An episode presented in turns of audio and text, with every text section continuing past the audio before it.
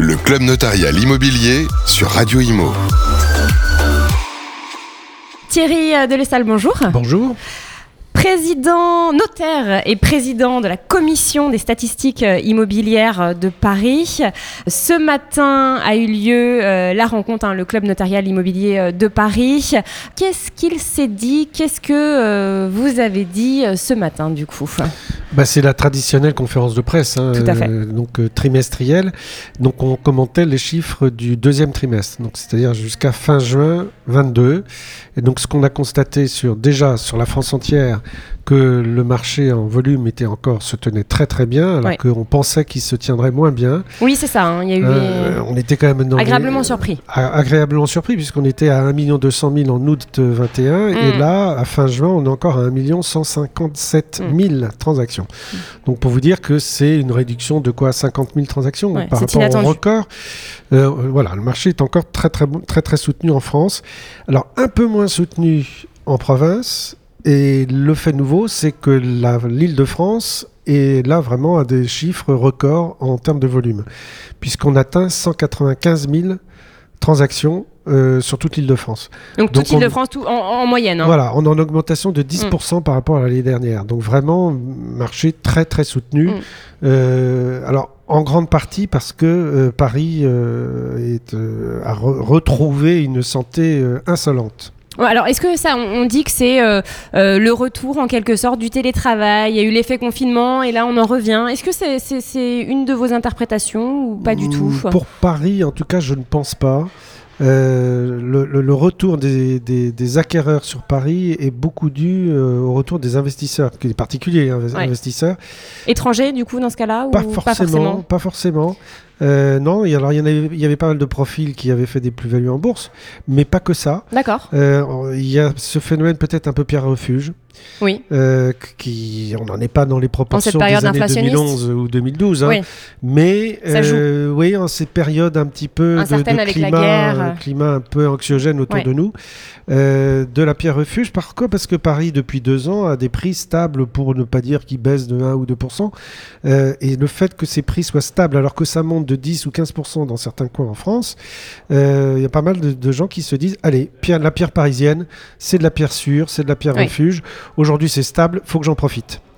Et donc, euh, Paris restera toujours Paris aux yeux un- des investisseurs. C'est un peu ça, et du coup, on se dit que, enfin, c'en est à un tel point que quand les volumes augmentent, puisqu'on arrive à 40 500 euh, transactions sur un an, ça n'est jamais arrivé depuis 20 ans. Donc, pour vous dire que c'est un marché très très dynamique à Paris. C'est pas du tout les 31 000. On, est, on avait approché les 31 000 transactions il y a un an et demi. Donc, vous voyez ce redressement vraiment en fanfare et, et rapide. Euh, donc phénomène pierre refuge peut-être. Euh, parce qu'en fait, il y a très peu à Paris, on ne dit pas souvent, mais il y a beaucoup d'investisseurs et pas forcément beaucoup d'utilisateurs. Et 80% des, des, des utilisateurs, ce sont déjà des Parisiens, parce qu'il faut avoir de la pierre parisienne pour réinvestir dans la pierre parisienne, Hmm. pour se loger en tout cas. Donc euh, voilà, Paris, euh, euh, ce qu'on peut dire, c'est qu'il y a eu une inversion, parce que quand il y a des volumes comme ça très forts, ça entraîne très souvent des, bah, conséquences sur les prix. Et donc, à deux trimestres qui étaient en légère baisse, à du moins 0,5, moins 0,8, ont succédé le T2 et là, on pense avec les avant-contrats sur le T3, Oui, alors, oui. euh, deux trimestres positifs. Donc, ils vont annuler, euh, quasi annuler les baisses euh, du passé, puisque à l'année, à la fin, normalement, maintient, au en fait. T3, on sera à moins 0,3 pour vous dire. Mais c'est cette inversion qui nous Mm. fait dire que il y a eu quand même des petites baisses de 0,5 ou 0,8 depuis un an ou deux, deux ans même. Là, ça fait deux trimestres que ça monte. Et on constate, pour être un peu dans, le- aller dans le détail, trois arrondissements qui ont beaucoup monté, qui sont le 6, le 7 et le 8, qui sont les arrondissements les plus chers à Paris. Les plus prestigieux, on va dire, oui. Eh bien, quand on est allé regarder en détail le profil des acquéreurs, on s'est rendu compte que pas loin de 20% des acquéreurs étaient étrangers. Et donc, ça faisait longtemps qu'on se disait, euh, cette inversion de tendance de baisse un peu euh, de parisienne, Ouais. petite baisse, cette érosion qui se- s'enregistrait depuis euh, ce Paris bashing à la suite des confinements, Les confinements, oui. devrait s'inverser le jour où les, les- les étrangers vont revenir. Et ben, c'est en train de se produire. Ouais. C'est-à-dire que les étrangers non résidents, hein, et donc profitent de la faiblesse du, de l'euro, Alors, les étrangers, c'est quoi? C'est les Américains avec un dollar bah, très il y a fort toujours un peu les mêmes profils. Il y a des Italiens aussi. C'est vrai qu'il y, a- en a qui, qui achètent à l'euro, mais il y en a aussi beaucoup qui achètent en dollars. Ouais. Donc vous avez le Golfe, vous avez C'est le les moment, Am- là, hein. Voilà, les Américains et puis euh, et les, et les Anglais, donc euh, les Britanniques aussi. Ouais. Donc ils se régalent sur la pierre parisienne en ce moment. Dans le 6, le 7 et le 8, c'est, je vous dis, euh, dans le 7e, c'est 19,9% des acquéreurs au, T, au, au T1 et T2 confondus sur Ce les qui deux est une, premiers une trimestres. part énorme. C'est une part énorme Ouais. qui sont des étrangers. Alors D'accord. non résidents, il y en a à C'est peu quoi près. un pied à terre? C'est quoi le but d'avoir un pied à terre à Paris ou c'est de, de, de, de- Oui, de- très souvent oui, c'est un ça en fait. hein. Oui, oui, Ouais. c'est- c'est- c'est- c'est Avoir pour- un pied à terre dans la C'est quand même pour en euh, profiter, c'est pas pour un placement. Ouais. Ouais, en profiter. Euh, alors, on en parle, hein, on en a parlé avec euh, Guillaume Autier, hein, le CEO de, de, de Meilleur Taux. Les taux remontent. Oui. Alors, les notaires restent prudents.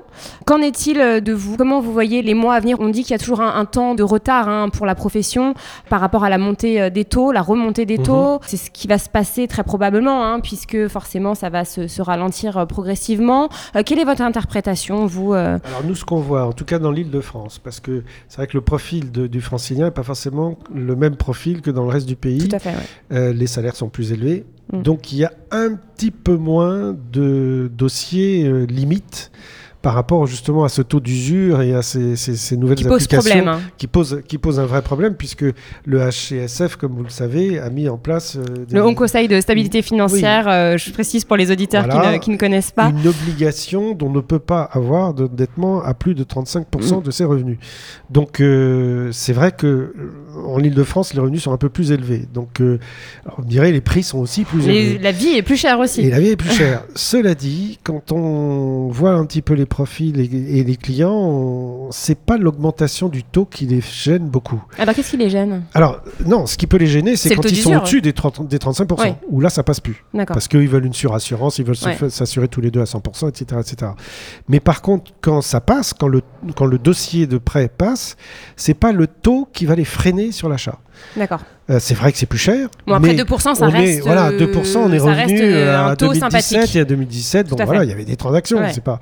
Donc euh, la volonté de déménager aujourd'hui n'est pas freinée par l'augmentation des taux. Elle pourrait l'être. euh, si euh, ben voilà, ces, taux, ces, ces- recommandations du HCSF euh, empêchent les dossiers de passer. Euh, parce que surendettement euh, Ouais. constaté. Donc là, oui, ça c'est sûr. Alors ce qu'on se dit, et un peu de souplesse dans, dans ce monde, euh, c'est le retour de l'épargne familiale qui va aider les primo-accédants. Pour on l'a- l'apport, justement. Mais hein. oui, parce qu'on l'avait constaté déjà euh, les, avant, euh, avant le crédit abondant, comme le disait Macron, euh, à- les crédits à 110%, on pouvait Oui. emprunter On, jusqu'à on, 110%. gratu- on emprunte gratuitement au final. Aujourd'hui, on en revient à Mm. emprunter 80 ou 90%. Il faut de l'apport personnel qui n'existe pas toujours. Et là, bonjour papa, bonjour maman, bonjour grand-mère. Mais alors, est-ce que les. Français ont tous la chance d'avoir une famille qui a épargné? C'est ça la question. Bah, Écoutez, les, les chiffres sont là. Pendant Ah, on a la pandémie, pendant les il y a une confinements. épargne énorme. Donc, Plus de 2 cette é- milliards euh, Voilà, cette épargne, sur les livrets. elle va être transmise. Maintenant, est-ce que le gouvernement va améliorer la transmission en augmentant les, Les abattements, les abattements euh, pour les dons manuels? Ouais. Je ne sais pas. Il en était question pendant la campagne électorale. On en a plus reparlé là. Et puis là, Plus rien.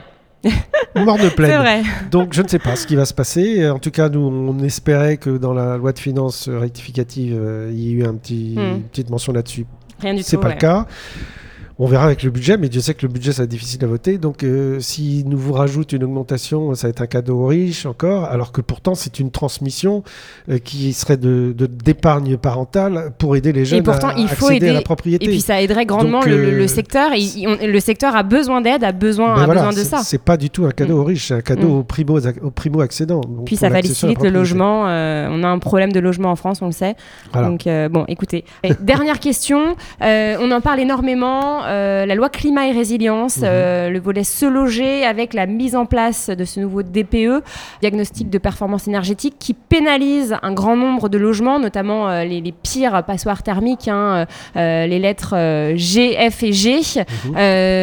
avec un, un fameux calendrier. Est-ce que vous voyez, vous constatez, vous observez des conséquences liées à ce, à ce fameux DPE On en parle beaucoup. Est-ce que vous voyez du coup les conséquences sur les transactions, sur le marché, directement sur les prix Oui. également Alors, les- il faut voir de quel marché on parle. Il y a le marché appartement et le marché maison.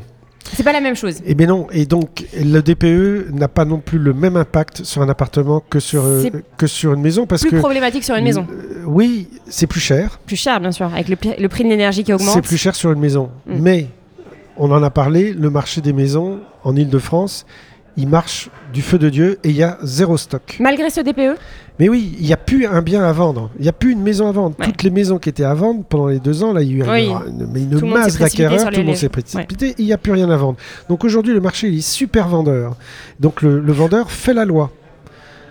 D'où l'impact dans le prix, malheureusement. Mais alors le vendeur le fait la loi, mais là encore. avec la hausse des taux justement, ça va se, ça va s'équilibrer un petit peu. Le vendeur On ne va pourra voir. plus autant faire la loi, l'acheteur aura. euh, Cette augmentation de paramètres Oui. qui, qui- qui vont faire que l'acquéreur dit attendez là moi je ne peux plus et donc c'est sûr que si le vendeur n'a plus d'acquéreur en face il va devoir effectivement l'impacter ce qui est le cas dans les appartements pourquoi? Parce que dans les appartements ça fait quand même deux ou trois ans que le marché des appartements est un peu moins florissant que les maisons il y a moins il y avait moins Ouais. d'acquéreurs même si maintenant ça y est sur Paris c'est reparti Oui, le Euh, télétravail, on en revient. hein. et donc aujo- aujourd'hui, on ne vend plus Mm. n'importe quoi à n'importe quel prix. Et les vendeurs d'appartements, ça fait très longtemps, enfin ça fait deux ans, qu'ils ont ajusté les prix de vente en disant là il y a des travaux à faire. C'est pas forcément que de la rénovation énergétique, mais il y a des travaux à faire. Je suis obligé de l'impacter dans le prix de, de proposition. Donc je dirais que l'impact il était déjà là. Et les DPE négatifs en matière de copropriété, il faut bien être conscient que euh, on n'est pas seul maître à bord, il y a tous les travaux sur Bien les sûr. parties communes qui dépendent de la copropriété. Et la plupart du temps, c'est ça qui pose problème pour un DPE, pour Et un mauvais. DPE. Et sachant façades, que euh, là, la toiture. heureusement, la loi a prévu que quand la copropriété refuse de mettre en place des travaux de, bah, de- de- d'amélioration énergétique, C'est la copro qui est pénalisée. Oui, mais vous, copropriétaire, bailleur, vous, ne, vous pouvez continuer à louer Ouais. et vous ne serez pas en logement indécent parce que vous aurez prouvé que la copropriété a refusé les travaux. responsable. Mm. Voilà. Pour autant, il faut que vous, à l'intérieur, vous fassiez vos travaux sur les parties privatives. Oui, la Si, ventilation. euh, Ventilation, chaudière si besoin, Ouais. euh, enfin radiateur, euh, isolation intérieure éventuellement. Double Le, change- bah, le vitrage. changement des fenêtres, c'est souvent des parties communes. Donc ça ne dépend pas de vous. Alors, Ça pas tout dépend le du temps, règlement hein. de copropriété. Oui, oui. Moi, faut pour, regarder. pour- pour ma part, en tout cas, c'est pas le Eh cas. ben voilà, mais il faut regarder dans le règlement de copropriété. Ouais, ouais, ouais. et ça dépend, c'est- c'est le libre euh, choix D'accord. qui ouais. est mis dans le règlement de copropriété. Mais c'est important de le Les huisseries, parties communes, parties privatives, il faut que tout le monde regarde ça D'accord. parce que c'est c'est important. D'accord. Merci infiniment. Là, je pense qu'on a fait le tour, euh, Thierry bien. Merci beaucoup euh, pour cette interview. Le Club Notarial Immobilier sur Radio Imo.